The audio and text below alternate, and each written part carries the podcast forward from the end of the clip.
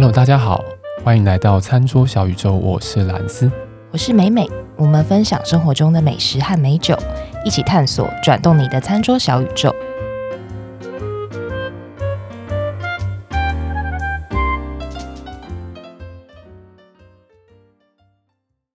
好，今天我们来讲一下在之前集数讲到的皮尔森类型的啤酒。那我们那时候为了要显示我们到底多接地气。所以，我们选了一支你绝对没可能买不到的。我以为你要说绝对不可能买得到的。你是说绝对不可能排得到的餐厅是吧？不是，不是，又挖洞给自己跳。没有这支酒，我跟你讲，真的非常非常好买，好不好？这支酒呢，你基本上如果是在便利商店里面，你就看到它就是一个深绿色的瓶子，对，很有质感的深绿，对，很有质感的深绿色，还有点雾面，对，雾面去光的那种感觉。它是捷克的皮尔森类型的啤酒，它叫做 Pilsner Urquell。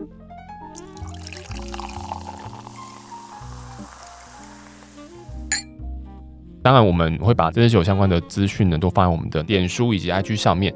大家一看到那个图，一定就马上可以秒懂，知道你要去哪里买。就因为这支酒真的觉得我看过，对，一定就觉得你看过。现在其实皮尔森的啤酒非常非常多，对，但这一支呢，它之所以特别，是因为。它就是当初在捷克第一次被做出皮尔森这种类型的啤酒，就是这一支。哦，就兰斯上一集有讲到。对对对对对对，开始在一八四二年的时候在捷克诞生。对，那那时候的那一间酿酒厂就是这支啤酒的这个酿酒厂，这样子。皮尔森它现在全球哇，你可以看到皮尔森类型的啤酒实在是有太多太多了。它在全球总体啤酒的消费量上面是占了百分之七十，这么高的一个类型。对，你就知道它想必就是非常好大餐，它可能很易饮，很有大众缘。我们刚刚讲说这支酒叫 Pilsner Urquell 嘛，这两个字的意思呢，其实就是指 Original Source of Pilsen 的意思，它就是原本皮尔森的起源。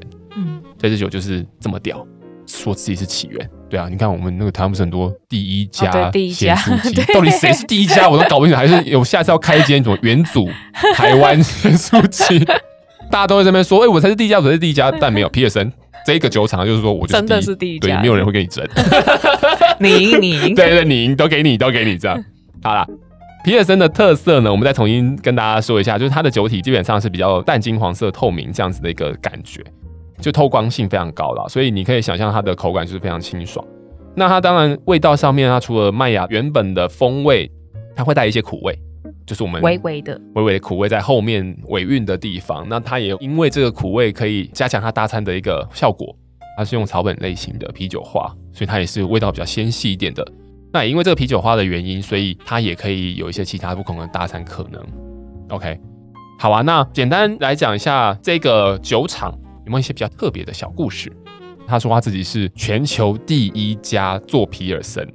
所以，他其实到现在，直到今天为止，他用的配方以及酿造法都跟一八四二年第一次做出皮尔森一模一样。哇，一模一样，完全没改过。对，他的酿造方法是完全没有改，配方也没有改过。然后，他完全呢是百分之百的在地主义，他使用百分之百的捷克产的大麦去做成麦芽来酿酒。然后，啤酒花也是用在捷克产非常有名的一种叫萨斯的啤酒花，以及酿造厂当地的软水。那我们有提过嘛？就软水的相对应等于就硬水。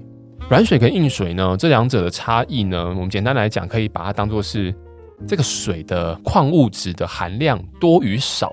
像妹妹应该会蛮有感觉，就是喝软水跟喝硬水有点不一样嘛，对，对不对？软水的话，我是觉得它在舌面上的服帖度会比较高。哦，包覆感比较强，对，对，对，也就顾名思义，你会觉得它在你的舌面上比较柔软的感觉。呃，好像延展的能力比较好，这种感觉比较贴。嗯，硬水的话，相对如果大家想要去尝试一下，也推荐。我们之前好像讲过嘛，就是买那个的 Avion 的法国的矿泉水，对，法国那矿泉水，大家最常见的那种，以及我们一般市售的矿泉水。你要买矿泉水，而不是买什么地下水体的那种，对，就是买矿泉水，因为我们要一个比较，比较对比较嘛。可以试试看，你同时喝，你会感受到 Avion 它可能喝到你喉咙里面，你会有一些比较卡喉，也就比较有棱有角一点，对，比较棱角。对，这是一个蛮抽象的词，但但我真的是蛮推荐大家，如果有兴趣知道的话，两支一起，你一喝你就知道，绝对知道。对对啊，那你如果要喝一个比 a m i o n 还要再硬的硬水，在台湾我记得买得到的一个矿泉水叫做 Contrax。对对对对对对对，Contrax 它超硬，超级硬，超硬。我跟你讲，你如果买得到 Contrax，我记得我在全年有看过，你买 a m i o n 跟 Contrax，你再喝，你原本就已经觉得 Amion 好像会有点卡了，你喝 Contrax 这支你会更感受到那个感觉，这个真的非常非常酷，很值得推荐啊。对。对，那这个水质本身呢，它在酿造上面，因为啤酒里面本来就很大的成分都是水，所以其实它会很直接的去影响到你酿造出来的酒的状态是什么。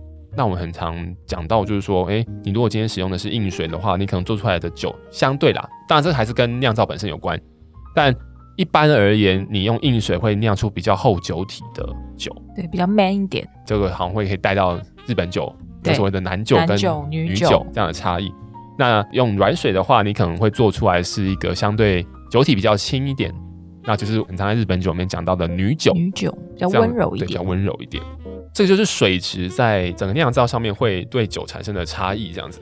然后如果我们讲回来说，哎，这个水质，那我们台湾的状况是怎么样呢？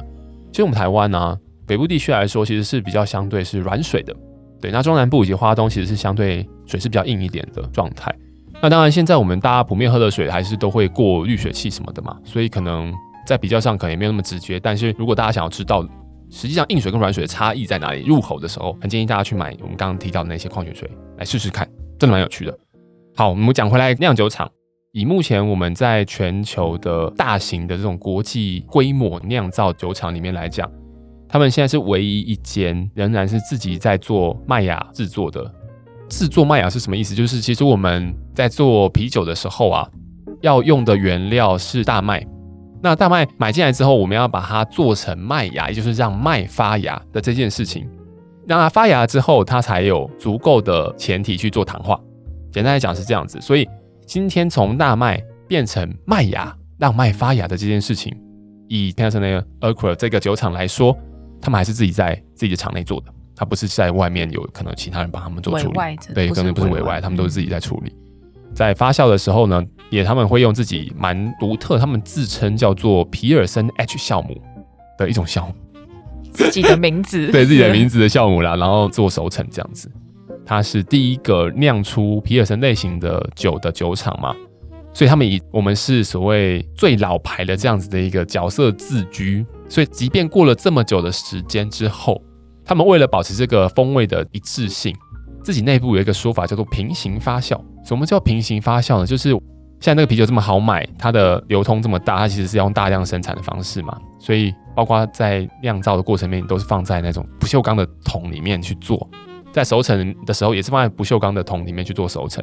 但因为最一开始在一八四二年的时候，他们的那个时候酿完酒之后，酒液它熟成的时候，其实是放在传统的橡木桶里面的。嗯，对，所以他们为了怕这个味道会有失真的情况，随着时代往前走，所以他们会把酒液呢，一部分是放在真的是传统的橡木桶里面，他们在自己厂内也还有放在橡木桶里面去做熟成，然后当然大量的还是放在不锈钢，对，然后两边会来做比较，他们当然厂内自己有品酒师嘛，会来做比较，然后去让它的整个品质状态是能够维持一个一致性，对，这也是他们蛮用心的一个点啦。对，等于说在校正风味这样子。哦，那所以他们会从不锈钢跟橡木桶去做勾兑。对，哎，应该我不晓得他们有没有做到勾兑，但他们现在释出的讯息就是他们会拿来做比较。那我不晓得他们有勾兑啊？哦、因为我觉得要勾兑应该有点难，因为两边的产量应该有非常极大的差异。对对对，要勾兑可能也比较不容易。嗯、好，那刚刚美美讲了一个词，有可能是大家比较没有听过，叫勾兑。最常应该是出现在那个吧，威士忌。对对，出现威士忌里面，我们讲说，哎。这个威士忌是有几个橡木桶啊？怎么样的那个？其实就是假设他今天有一个哇，我有 pre-podcast，就是我什么三个橡木桶。这个其实就是他不是说这个酒放在三个橡木桶里面哦，而是这个酒是拿三个不同种类的橡木桶里面的酒出来做勾兑。对，也就是说，哎，我拿了多少的 A 桶，拿了多少 B 桶，拿了多少 C 桶，把它勾在一起，把它调在一起，调和在一起。对，所以大概勾兑其实是这个意思啦，也就是调和。对，讲的比较。比较业内就是勾兑这样子，听起来比较厉害。勾兑，大家就这意思。所以刚刚美美讲到这的时候，才会说这可能勾兑上有点困难，因为两边传统的跟量好像不太对，量量不太一样，不太一样，没办法这样做这样子。对啊，好，OK，那我们讲完了这个整个酒厂相关的一些事情之后呢，我们就要进到搭餐。这支酒呢，我们在讲说它除了非常好买，它也非常好搭。我们这边稍微讲的稍微深一点，做一下一个小结啦，就是说这支酒本身它有甜味，虽然甜味非常的低，它入口之后，你又后面感受到后味有苦味在，以及它它有气泡的感觉。大家先有这个概念之后，我们再回来看说，哎，那这样子酒可以怎么搭呢？我们先从苦味的感觉来讲好了。苦味感觉它其实是可以跟肉，或者是含有肉汁或含有脂肪。这样子的料理来做搭配，所以这个就会很直接的去让我们联想到说，我们在吃热炒啊、干嘛的时候，其实这支酒完全是可以的，因为它的完全可以。嗯，美美应该对这种味道上面的表现应该蛮有经验，就是苦味其实很好搭餐，很好搭餐。就我们会觉得说，哦，苦味的包是不好的，没有，其他其他搭餐超好用的。对，它苦味不是那种好像呃，我们喝什么苦茶那种很直拳的攻击性的苦。嗯它是在舌根后面吞下去之后，留在舌根后面淡淡、隐隐约约的苦味。对，它是一个相对比较温柔一点的苦味，就是说它它这苦味不是有尖刺的，它是一个有延展性的苦味的感觉。我想到的是那个很想吃那个汉堡排肉啊，对对对对，这个就会让你的嘴巴里面因为这个苦味的关系，稍微再干净了一下之后再继续吃，继续往下吃，会让你能够吃得更多。另外就是。我们还可以把苦味用在搭配脂味这件事情。脂味就是所谓鲜味嘛，我们常常讲说乌妈咪乌妈咪这个味道，鱼料理啊，或者是在一些酱油啊、纳豆啊等等，你都可以吃到这种味道。那脂味最常出现就是在日式料理里面。对对，所以这支酒其实也是蛮适合搭日式料理的。原因是因为这个苦味可以帮助脂味的展现，对，让这鲜味的那个甜感更跳出来。对，所以这支酒其实也在苦味这个表现上面来讲，是我们认为它可以在搭配上很有弹性的一个点。那当然，刚刚前面有讲到的，就是它有气泡感、有碳酸，所以它喝起来比较清爽。所以它在吃一些辛辣的东西的时候，也可以搭配。嗯，它可以帮你去缓解一下你嘴巴里面的感受。最后一个就是说，在风味上面比较偏草本的类型，那这样的风味呢，也可以让它搭配甜食。对，因为我现在正在闻我的杯子，就是我觉得它有一些微微的那个蜜香，嗯嗯，就这个蜜香其实也很舒服，它不是那种很甜腻的蜜香，就是那种淡雅淡雅的感觉。所以在搭配一个相对比较甜的甜食的时候，它一方面可以去中和，对，另外一方面也不会去互相打架，对的感觉。所以其实这个也是我们认为在大餐上面有它的潜力的一个点。对，所以简单的来做个总结，就是说今天这支比尔森的酒呢。它之所以会如此的百搭，无外乎就是它有气泡感，以及它在苦味上面的表现，会让它能够和很多不同的类型的料理搭配在一起。再加上它真的超级好买，对，你不试试看吗？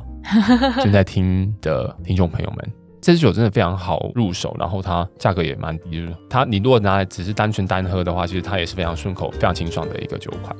这支酒大概就是介绍到这个地方。那如果大家喜欢我们今天的节目，欢迎到我们的 Facebook、IG 帮我们按赞、留言，然后加分享，给我们五颗星。好，那我们今天节目都到这边喽，下次再见喽，拜拜。拜拜。